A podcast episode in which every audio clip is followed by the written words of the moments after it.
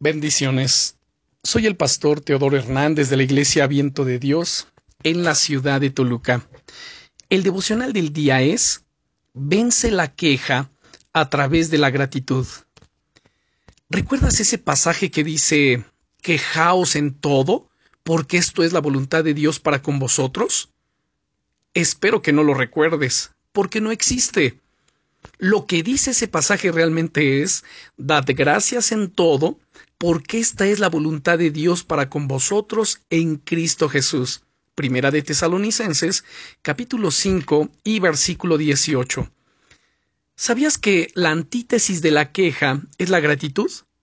Así como la queja nos esclaviza y nos impide avanzar, la gratitud es todo lo contrario. Abre las puertas de la bendición sobre nuestra vida en todas las áreas. ¿Sueles quejarte en ocasiones contra Dios? Pues hoy es el día de dejar de hacerlo y de tomar la resolución de empezar a darle gracias por todo y en todo. Eso es de hecho lo que dice desde que leemos la Biblia, encontramos en las páginas del libro del Génesis gratitud, es decir, hombres y mujeres de Dios agradecidos, que han reconocido que Dios tiene el control absoluto sobre toda circunstancia y sobre toda situación. Y esto es algo que debemos proponernos en nuestro corazón. Tenemos que disponer el corazón para ser agradecidos y jamás permitir la queja contra Dios.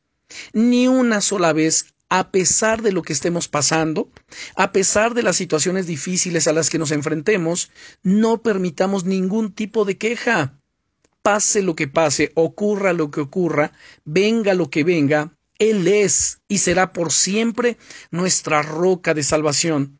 Y debemos decidirnos agarrarnos a Él con todas nuestras fuerzas. Y si en algún momento las cosas no van como esperamos, jamás le echemos la culpa ni le cuestionemos, sino que busquemos aprender de nuestros errores y seguir creciendo a su lado.